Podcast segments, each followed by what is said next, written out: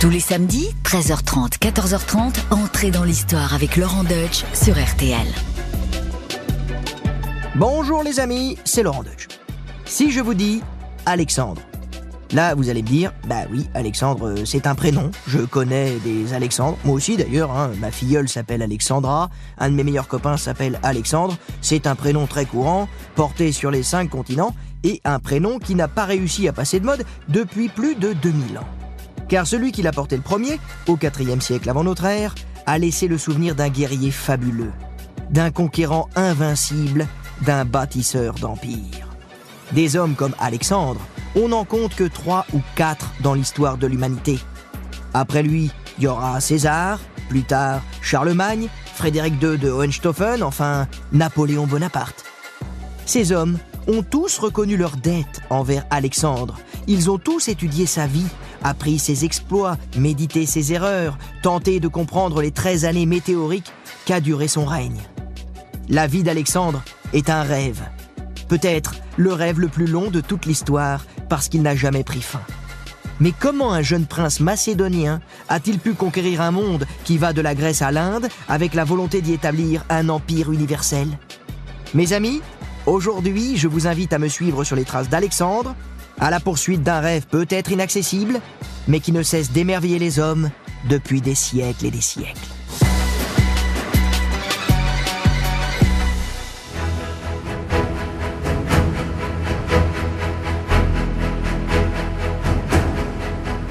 Alexandre est le fils de Philippe II de Macédoine. Et on ne peut comprendre la destinée d'Alexandre si on ignore qui était son père. Durant sa courte vie, il aura à cœur de poursuivre et d'amplifier l'œuvre paternelle.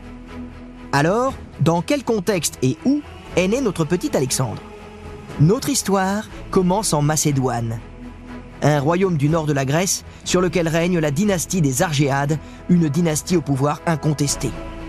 Les Macédoniens prétendent d'ailleurs que le fondateur de leur royaume n'est autre qu'Héraclès, le propre fils de Zeus, celui que les Romains rebaptiseront plus tard Hercule. Situé aux frontières du monde grec, la Macédoine est-elle peuplée de Grecs ou de barbares? Alors, les barbares, pour faire simple, ce sont tous les peuples qui ne sont pas grecs. Et pour les Grecs, eh ben, les Macédoniens, c'est un peuple un peu différent, qui a conservé une monarchie à l'ancienne. En gros, pour un Athénien du IVe siècle, un Macédonien, c'est tout simplement un arriéré. Ça fait pas envie. Un petit peu comme la Macédoine qu'on nous servait quand on était petit à la cantine. Vous vous rappelez de la Macédoine? Oh là là, quelle terrible épreuve. Même les mecs de Colanta, quand ils revenaient, ils en voulaient pas de la Macédoine. Ils disaient Ah non, non, non, non, non, on a préféré bouffer des insectes, des mouches, que de manger de la Macédoine. Et là, grave erreur de jugement. Nous allons découvrir bientôt pourquoi. Philippe II, le papa d'Alexandre donc, est un roi qui va se révéler doté de qualités redoutables. Il aime la guerre et il a fait bien. Contre les Illyriens, contre les Athéniens, contre les Phocidiens, contre les Thébains, bref, euh, contre plein de monde, pour ne pas dire contre tout le monde. Sous son règne, son royaume triple sa superficie, intègre la plupart des cités grecques, se réorganise administrativement et attire les artistes célèbres. Mais une ombre plane sur le monde grec à cette époque, celle de l'Empire perse. Et même si les Grecs passent leur temps à se faire la guerre entre eux, ils ont un ennemi commun, les Perses, les ancêtres des Iraniens d'aujourd'hui. Philippe, à la tête des Grecs désormais soumis et unis sous sa bannière au sein de la Ligue de Corinthe, décide donc de lancer une expédition contre les Perses. Il entend protéger les cités grecques situées sur les côtes de la Turquie actuelle. Va-t-il y parvenir? Mystère. En cette année 336 avant Jésus-Christ, Philippe est radieux. En effet, tout lui réussit. Les planètes sont alignées, comme on le dirait aujourd'hui. En plus, à l'époque, on croit au présage. Alors, il va voir la Pythie de Delphes, la prêtresse d'Apollon, capable de prédire l'avenir.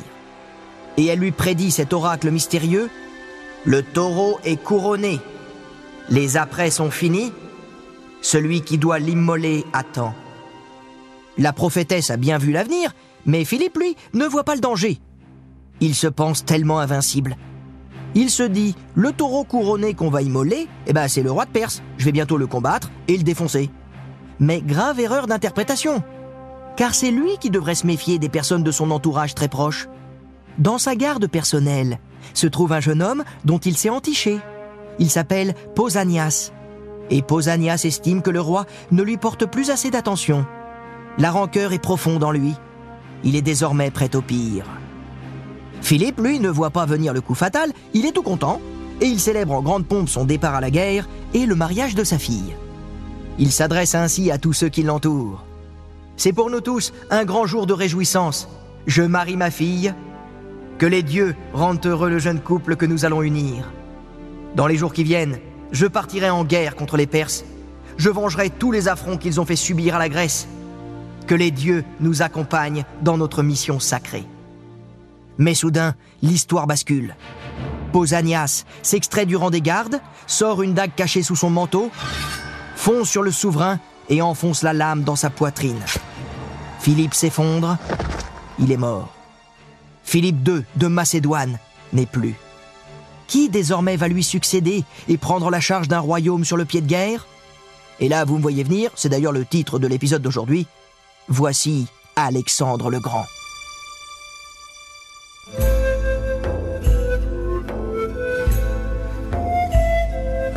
En cet été 336 avant Jésus-Christ, Alexandre va donc succéder à Philippe. Jusqu'ici, que savons-nous vraiment d'Alexandre? On sait avec précision qu'il est né le 21 juillet 356 à Pella, qui est alors la capitale du royaume de Macédoine. Sa mère, Olympias, est la troisième épouse de Philippe. C'est une princesse d'Épire, elle appartient à la tribu des Molos, autant dire qu'elle a un fort caractère qu'elle saura transmettre à son fils un fils qu'elle chérira particulièrement. Le jeune Alexandre reçoit une éducation de prince. Il étudie les grands textes, les grands auteurs, au premier rang desquels Homère. Et il apprend aussi la musique, qu'il pratiquera toute sa vie. Son éducation passe aussi par la culture physique. Son précepteur, Léonidas, est exigeant. Le petit déjeuner, par exemple, consiste simplement en une marche nocturne, et le souper en une très légère collation. Cela s'appelle une formation à la dure. Je peux te dire qu'avec une formation comme ça à la fin, notre petit Alexandre, il avait de sacrées tablettes de chocolat. Léonidas, bien sûr.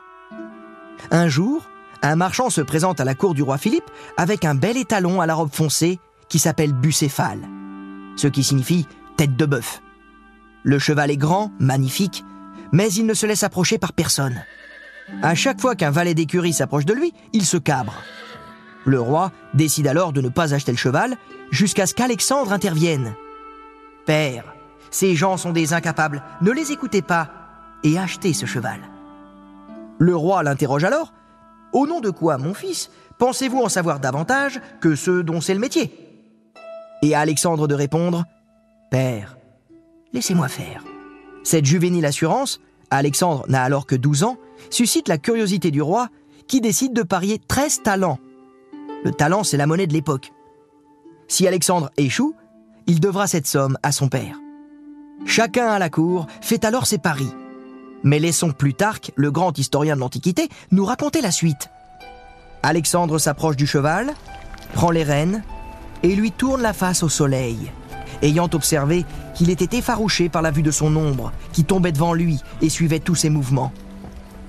Puis, le jeune garçon parle à l'animal lui caresse la tête et finalement l'enfourche. Sitôt qu'il s'aperçoit que le cheval a rabattu de ses menaces et ne demande plus qu'à courir, alors il baisse la main et le lâche à toute bride. À la fois impressionné et ému, Philippe aurait eu alors ces paroles prophétiques à destination de son fils. La Macédoine n'est pas à votre mesure. Il vous faudra trouver un royaume digne de vous. C'est beau, hein? Oui, bon, bah c'est pas sûr qu'il ait dit ça, mais des auteurs grecs le prétendent.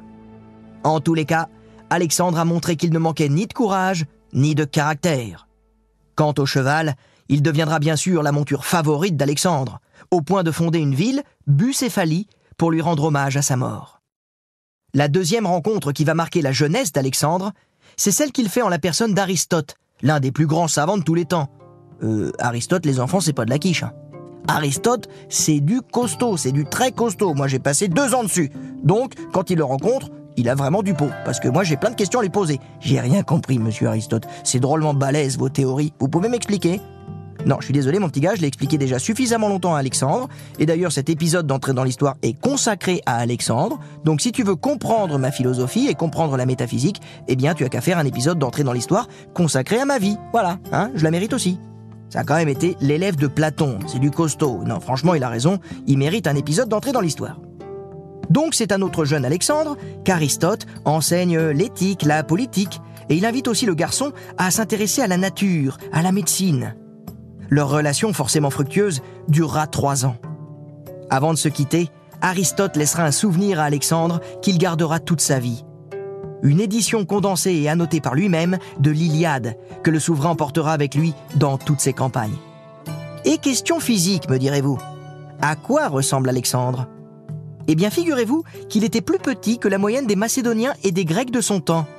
En plus, il a la peau claire, des cheveux qu'on dit dorés comme la crinière d'un lion, des yeux verrons, c'est-à-dire l'un bleu-gris et l'autre marron. Voici donc Alexandre, au moment où il va succéder à son père, dans les circonstances dramatiques que je vous ai racontées à l'instant.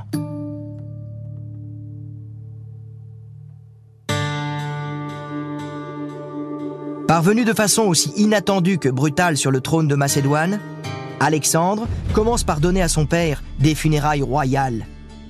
Puis, il rassemble une armée et part mater une rébellion au sud, en Thessalie, histoire de se faire la main. Marchant sur les traces de son père, il devient chef de la Ligue de Corinthe. Toute la Grèce est derrière lui pour partir en guerre contre les Perses. Depuis le refuge des morts où il se trouve, Philippe de Macédoine ne peut que constater qu'Alexandre est son digne héritier. À cette différence que d'un royaume puissant, Alexandre va créer un empire nettement plus grand. Eh oui, ambitieux et conquérant, voilà notre grand Alexandre. Alexandre a 20 ans et on le dépeint déjà comme le souverain idéal. Par intérêt, peut-être aussi par flagornerie, les philosophes du temps ne tarissent pas d'éloges sur le jeune roi. Tous, sauf un, qui s'appelle Diogène le Cynique, le célèbre penseur de Corinthe. L'homme considère que l'on doit mener sa vie de la manière la plus simple possible. Alors, il s'habille d'un simple manteau au tissu grossier et se promène avec un bâton et une petite sacoche contenant à peine un peu de nourriture et juste quelques pièces de monnaie.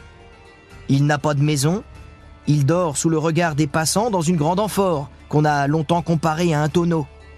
Attiré par ce philosophe de mœurs très sobre, Alexandre décide avec quelques amis de rendre visite au cynique ce qui, au sens littéral du terme, signifie celui qui vit comme un chien, cynique. Ils finissent par le trouver, assoupi sous le soleil d'automne. Lorsque Diogène ouvre les yeux, Alexandre lui demande s'il a besoin de quelque chose. C'est alors que Diogène lui répond ⁇ Oui, écarte-toi un peu de mon soleil. Le mot passera à la postérité. Et Alexandre dira, peut-être sans vraiment y croire, Si je n'étais pas Alexandre, je voudrais être euh, Diogène. C'est pourtant l'habit du guerrier qu'Alexandre choisit d'endosser. Et pour marcher sur les traces de son père, il entend faire la guerre aux Perses. Pour cela, il doit s'assurer de la fiabilité des frontières de son royaume quand il sera en campagne. Alors, il part mater quelques rebelles au nord, et c'est évidemment le moment que choisissent les cités du sud pour se rebeller. Oh, que c'est compliqué de gouverner un royaume, les amis. Il y en a toujours qui sont pas contents. Bref, il faut donc d'abord s'occuper de ces rebelles, poussés d'ailleurs par le roi de Perse lui-même, le fameux Darius III. Mais ce ne sera pas le seul problème à gérer pour Alexandre, car la puissante ville de Thèbes se révolte aussi. Cette fois, ce sont les Athéniens et les Spartiates qui la soutiennent. Et là, il y a péril en la demeure. Alors, Alexandre traverse la Grèce à marche forcée et se présente devant les portes de Thèbes qui refusent de se soumettre. Et là, ils ont eu tort, car la vengeance d'Alexandre sera terrible. Quand il s'en empare, la ville est mise à sac. 6000 personnes sont exécutées, à l'exception des prêtres et de quelques notables. Quant aux 30 000 survivants, ils deviennent des esclaves. Mais ces terribles exactions font partie de la guerre. Cette stratégie de terreur psychologique, tout le monde l'admet à l'époque. Et ainsi, Thèbes la puissante n'est plus. Alexandre vient de remporter sa première grande victoire. Les autres cités grecques n'ont plus qu'à bien se tenir. Et pour les Amadoués, Alexandre partage entre elles l'immense territoire thébain. À présent, il inspire admiration et crainte. C'est donc sans difficulté qu'il obtient l'appui de la Ligue de Corinthe, dont il est le chef, pour se lancer dans la guerre contre les Perses. Un problème de régler.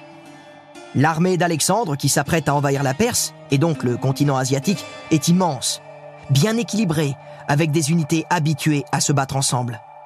Alexandre est un véritable chef de guerre, mais aussi un stratège militaire. Écoutez-le haranguer ses troupes.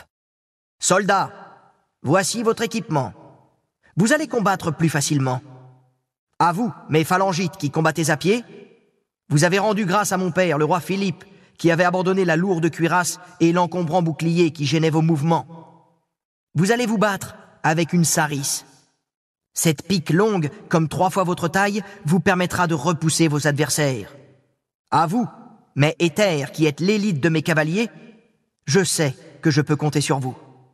Avec le cheval qui vous appartient, avec votre casque de Béotie, avec votre cuirasse en bronze, avec votre manteau rouge et jaune, avec votre courte épée et votre lance, vous serez invincibles. Ah, les cavaliers, ce seront toujours les enfants chéris d'Alexandre. Les Grecs soutiennent alors sans problème Alexandre dans son rêve panhellénique, c'est-à-dire libérer des Perses toutes les villes peuplées de Grecs. L'Asie mineure, qui correspond à la Turquie actuelle, appartient alors aux Perses, mais de nombreuses villes grecques y demeurent. On se souvient tous de l'antique cité de Troie et de son célèbre cheval, eh bien, c'est cette région qui est séparée de la Grèce continentale par la mer Égée qu'Alexandre veut arracher aux Perses. Il a face à lui un adversaire à la tête d'un empire considérable. Cet adversaire, c'est le roi Darius III, qui vient de monter sur le trône deux ans avant Alexandre, à l'issue d'un meurtre. Pas besoin de s'étonner de la coïncidence de situation entre les deux hommes. La pratique du couteau était communément répandue dans le monde antique. Plus près de nous, il vous suffit de penser à Brutus et César. Darius, lui, est à la tête d'un empire qui, s'il n'est plus tout à fait à son apogée, reste immense et puissant. Il ne dispose pas d'une grande armée de métiers. D'ailleurs, comment avoir une seule armée pour un empire si vaste? Il existe donc plusieurs armées perses réactives et mobiles. Il a aussi la possibilité de mobiliser une flotte de 400 voiles, bien davantage que ce qu'Alexandre pourrait réunir. Enfin, si Darius peut théoriquement rassembler beaucoup plus de soldats qu'Alexandre, ce dernier à près de 40 000 hommes solidaires, confiants et aguerris ensemble depuis 20 ans. Et en mai 334, Alexandre se lance avec cette armée unie et soudée dans l'expédition la plus gigantesque jamais envisagée. L'invasion de l'Empire perse en empruntant le détroit des Dardanelles. Voici donc que commencent les campagnes d'Alexandre en Perse. Évidemment, les opérations militaires sont souvent fastidieuses et répétitives. Pour l'anecdote, Alexandre est le premier surpris lorsqu'il découvre qu'il n'est pas accueilli en libérateur par les Grecs locaux. Alors, il multiplie les gestes symboliques, les références patriotiques, rappelant le héros Achille, auquel il se compare volontiers. À peine débarqué en Asie mineure, il plante sa lance dans le sol pour manifester sa prise de possession des terres du roi de Perse. Plus loin, il honore par un sacrifice le premier héros tombé lors de la guerre de Troie, 900 ans plus tôt. Puis, il dépose une couronne sur le tombeau supposé d'Achille. Un vrai roi de la com, je vous dis. Mais Alexandre n'est pas seulement un habile communicant.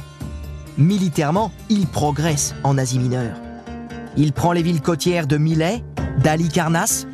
Il conquiert la Pamphylie et la Pisidie, des régions que vous connaissez sûrement aussi bien que moi. Bref, il conquiert plein de trucs. Mais maintenant qu'on a réalisé de vastes conquêtes, que faire? S'en contenter ou aller encore plus loin? Alexandre, après avoir écouté ses conseillers, choisit la deuxième option, l'option radicale. Anéantir l'Empire perse. Oui, bah on ne rentre pas dans les livres d'histoire en n'étant pas un peu tête brûlée. Et c'est ici que se place le fameux épisode du nœud gordien. Alexandre arrive en Phrygie, dans la ville de Gordion, qui porte aujourd'hui le nom turc de Yassihuyuk.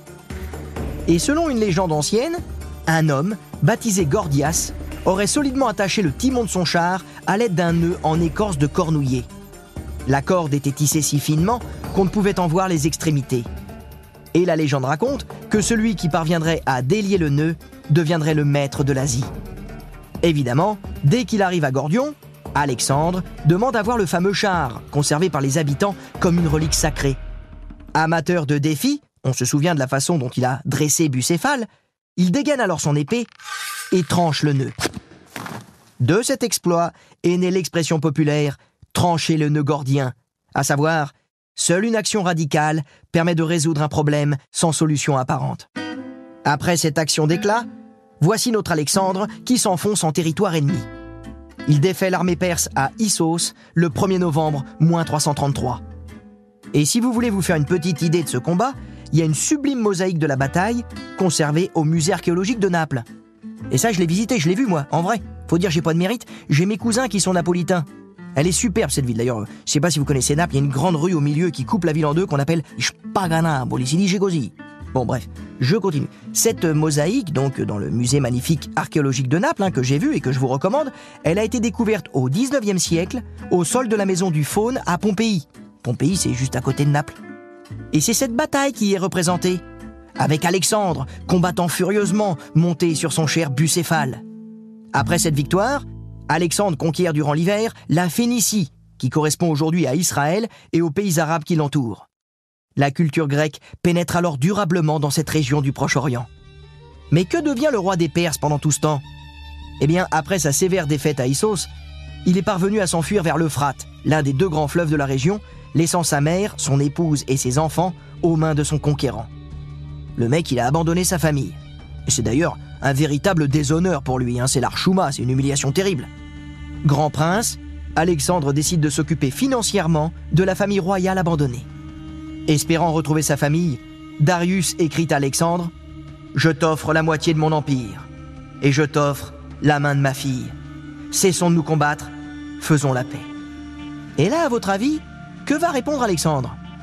D'après vous, que peut bien répondre un grand guerrier à qui tout sourit et qui commence à être ébloui lui-même par ses propres triomphes? Eh bien, avec son sens de la formule, il répond ceci. Darius, roi des Perses, sache que moi, Alexandre, je ne peux te donner satisfaction, car il ne peut y avoir deux soleils. Après la prise de la puissante ville de Tyr, au sud du Liban actuel, c'est l'Égypte que conquiert Alexandre en moins 331, enlevant aux Perses leur dernière façade maritime.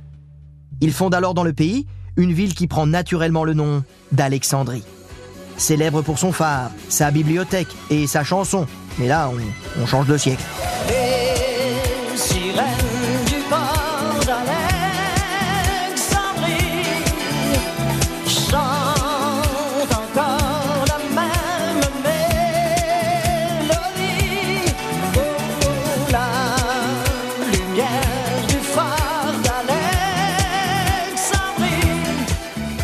Cette capitale deviendra la plus grande ville du monde grec.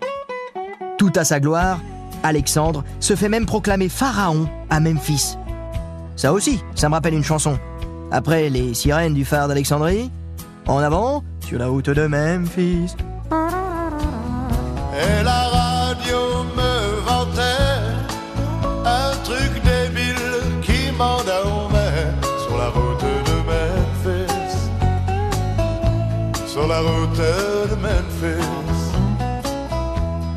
La dédicace à Eddie Mitchell qui m'a donné envie de vous raconter des histoires. Et un jour même, j'ai dédicacé mon premier livre à Eddie Mitchell, qui a voulu me rencontrer pour me demander pourquoi je lui avais dédicacé un bouquin. Et je lui ai dit, mais Eddie Mitchell, c'est grâce à votre dernière séance, ça m'a donné le goût pour l'histoire, les belles aventures, les couleurs, le soleil, l'exotisme. Et lui m'a répondu, bah moi c'était juste pour les pépés. On embrasse très fort Monsieur Eddie. Mais retour à Alexandre. Donc comme je vous le disais, le mec tout à sa gloire, il en peut plus et il se fait proclamer pharaon à Memphis. Ça y est, le mec c'est un égyptien, il est pharaon. Et l'un de ses généraux, Ptolémée, fondera quelques années plus tard dans le pays la dynastie des Lagides, dont la célèbre Cléopâtre, septième du nom, sera la dernière reine trois siècles plus tard. Mais pour Alexandre, dont le but est toujours de détruire l'Empire perse, il est temps de repartir en campagne. Voici son armée en Mésopotamie, à la poursuite de Darius, vous vous souvenez, hein, l'empereur des Perses qui avait foutu le camp. Mais dans la vie, on ne peut pas toujours reculer. Surtout quand vous avez Alexandre le Grand à vos trousses. Et ainsi, ce qui devait arriver arriva. Nous sommes le 1er octobre 331 avant Jésus-Christ. L'affrontement va être décisif, on le sait. C'est l'heure de la bataille, l'ultime bataille. Face à face, dans la plaine de Gogamel, un lieu que les historiens situent en Irak, à l'est de Mossoul, voici nos deux géants, Alexandre le Grand et Darius III. Avant la bataille, Alexandre parle à ses hommes. On me dit que la grande force de notre adversaire est d'avoir réuni une armée considérable avec des soldats venus des quatre parties de son empire. Parménion, qui commande mon flanc gauche, m'assure qu'il serait préférable d'attaquer de nuit nos ennemis. Voici ce que je vous dis haut et fort pour que chacun m'entende. Il serait honteux de dérober la victoire. C'est ouvertement et non par un détour que je veux triompher. Si vous doutez, sachez que l'éclipse de lune qui vient de se produire est pour nous un excellent présage. Alors, euh, les jours de doute, quand vous hésitez, repensez un peu à Alexandre. Oui, parce que franchement, finalement, tout est dans la tête. Vous allez comprendre pourquoi. Darius a 300 000 hommes sur le champ de bataille, 200 chars, 15 éléphants de guerre. Alexandre, lui, n'aligne que 40 000 fantassins et 7 000 cavaliers parfaitement entraînés. Mais il y a eu l'éclipse de lune. C'est un bon présage. Alexandre y doute pas. Et du coup, imaginez la scène. Alexandre est au cœur de la bataille, à l'avant, juché sur Bucéphale, son cheval adoré. Quel symbole, quoi. Le mec, c'est ton chef de guerre, t'as pas envie de le décevoir. T'es galvanisé. T'es dopé avec un gars comme Alexandre. C'est la fameuse phrase de la Roche-Jacquelin qu'Alexandre aurait pu faire sienne. Si je recule, tuez-moi. Si j'avance, suivez-moi. Et si je meurs, vengez-moi. Darius, lui, il commande son armée depuis l'arrière, juché sur un char. Le mec, il est assis. Tous derrière Alexandre, après de sanglants combats et une charge de cavalerie héroïque, la victoire est aux Macédoniens, aux Grecs. Et une fois encore, Darius s'enfuit sur son char. Lui, il donne vraiment pas une belle image de chef de guerre. Bref, en tout cas, il est plus là. Et Alexandre se déclare roi de l'Asie. Kyrios Thessasias. Trois semaines plus tard, Alexandre entre dans Babylone qui se rend sans résister. À quoi bon résister à Alexandre de toute façon? D'ailleurs, le vainqueur s'attire les bonnes grâces de la population en lui promettant de protéger ses croyances et ses coutumes. Alexandre s'enfonce maintenant au cœur de l'Empire perse. Le voilà à Suse. Quelques semaines plus tard, le voici devant Persépolis, la dynastie qui règne sur le pays depuis deux siècles. Persépolis, l'une des villes les plus fascinantes de l'Antiquité, dont les ruines se situent dans le sud de l'Iran actuel, dans la province de Fars, dont la poétique capitale est Shiraz. C'est assurément l'un des sites archéologiques les plus impressionnants au monde. Un site que l'on visite toujours avec un émerveillement incroyable. Et je sais de quoi je parle, j'y suis allé. Et franchement, Persépolis, c'est magnifique. D'ailleurs, l'Iran, c'est magnifique. Alors aujourd'hui, à Persépolis, il n'y a plus que des ruines, et ce n'est pas l'usure du temps qui a transformé ainsi cette glorieuse cité. Le coupable, c'est Alexandre. En mai 330, après avoir autorisé le pillage de la ville, il y fait mettre le feu. Pourquoi tant de rage? Il y a plusieurs explications. Peut-être est-ce pour montrer aux Grecs qui suivent ses exploits depuis leur pays qu'il est bien le maître incontesté et absolu de l'Asie? Peut-être est-ce aussi pour venger l'incendie d'Athènes par les Perses 150 années plus tôt? La question reste en suspens pour les historiens.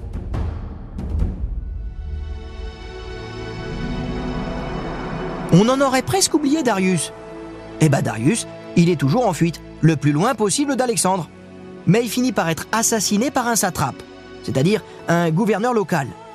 Alors, Alexandre lui rend les hommages militaires et se proclame son successeur. Et là, les amis, vous pouvez peut-être commencer à vous poser cette question. Mais euh, où tout cela va-t-il finir? Où veut-il en venir, Alexandre? Loin de son pays natal, enfoncé au cœur de la Mésopotamie, autoproclamé pharaon de l'Égypte, roi de l'Asie, est-il encore véritablement un Grec? Que se passe-t-il en lui à ce moment de sa vie? Son mariage avec Roxane au printemps 327, contre l'avis de ses généraux, apporte peut-être un début d'explication. À part elle, on ne connaît pas de femme dans l'entourage immédiat d'Alexandre qui semble avoir consacré toute son énergie et toute sa vie à la gloire militaire.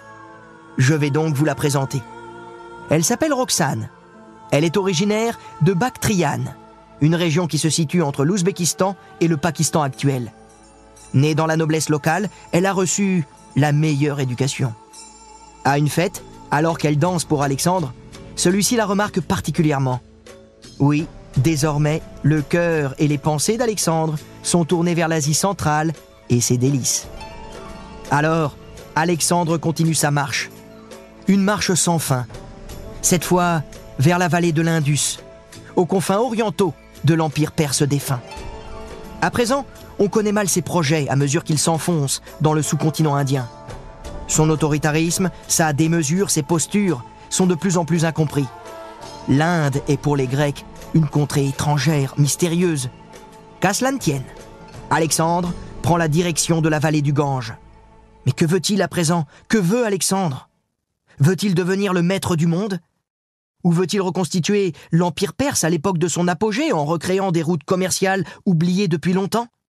Le voici au Pendjab, au nord de l'Inde, avec une armée qui n'a plus rien de grec, largement peuplée d'Asiatiques. Voilà d'ailleurs pourquoi ces soldats gréco-macédoniens se révoltent un jour contre lui, à l'automne 326.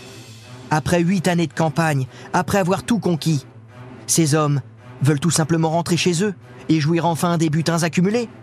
Mais Alexandre n'en a pas fini avec les conquêtes. Il veut conquérir la vallée de l'Indus, au moins pour assurer ses arrières, mais surtout ivre de pouvoir et de démesure. Au cours d'une énième bataille avec des Maliens, un peuple local dont le nom s'orthographie avec deux L, hein, rien à voir avec le peuple africain, Alexandre est blessé et doit se reposer plusieurs mois. Dans la satrapie du Sindh, aujourd'hui au Pakistan, il fonde une nouvelle ville qui porte naturellement le nom d'Alexandrie. D'ailleurs, aujourd'hui, il y a une quinzaine de villes qui portent son nom. Quelle démesure Avec Alexandre, les Grecs ont atteint les rives de l'océan Indien en descendant les deux bras de l'Indus. Et chose non moins extraordinaire, près du port de Patala, qu'ils modernisent au passage, les Grecs découvrent tout surpris le phénomène des marées, chose quasi inconnue dans leur chère Méditerranée. Sur deux îles face à Patala, il met le cap sur la pleine mer, où il sacrifie à Poséidon, et oui les amis, le dieu grec Poséidon en plein océan Indien. Quel voyage, quel choc des cultures, quel métissage, quel mélange Alexandre n'a que 31 ans, et il comprend enfin qu'il est temps de rentrer au pays, six ans après l'avoir quitté. Mais une fois de retour à Babylone, une dernière tentation l'agite. Alexandre est comme un joueur de poker qui ne voudrait plus quitter la table. Son projet? Soumettre l'Arabie sur le chemin du retour. Oui, une conquête, encore une conquête. Alexandre s'apprête à partir pour ce qu'il pense être sa dernière campagne. Mais au cours des agapes, alors qu'il lève sa coupe, il est pris de violentes douleurs dans le dos. La fièvre s'empare de lui et il meurt dans les jours qui suivent, le 10, 11 ou 12 juin 323. Il allait avoir 33 ans et il avait régné, et quel règne, 13 années durant. De quoi est mort Alexandre? Eh bien, tout simplement d'une usure prématurée. Fragilisé par les blessures reçues au combat, trop enclin aussi à la consommation d'alcool, son organisme a dû affronter des climats changeants, des virus et des bactéries alors inconnus. Voilà pourquoi les historiens estiment aujourd'hui qu'Alexandre est sans doute mort d'une crise de paludisme ou de la fièvre typhoïde. Son corps est alors embaumé à l'égyptienne. Mais alors qu'on le ramène en Macédoine, le général Ptolémée l'intercepte et le fait enterrer à Alexandrie, dans un lieu aujourd'hui oublié. Il faut dire que tout cela se passait il y a longtemps, il y a 2300 ans. Mais l'épopée d'Alexandre est si exceptionnelle, si incroyable, si unique, qu'elle n'a cessé de faire rêver les hommes. À commencer donc par tous les grands conquérants européens, qui perçoivent son règne comme la plus éblouissante et spectaculaire série de conquêtes militaires de l'histoire.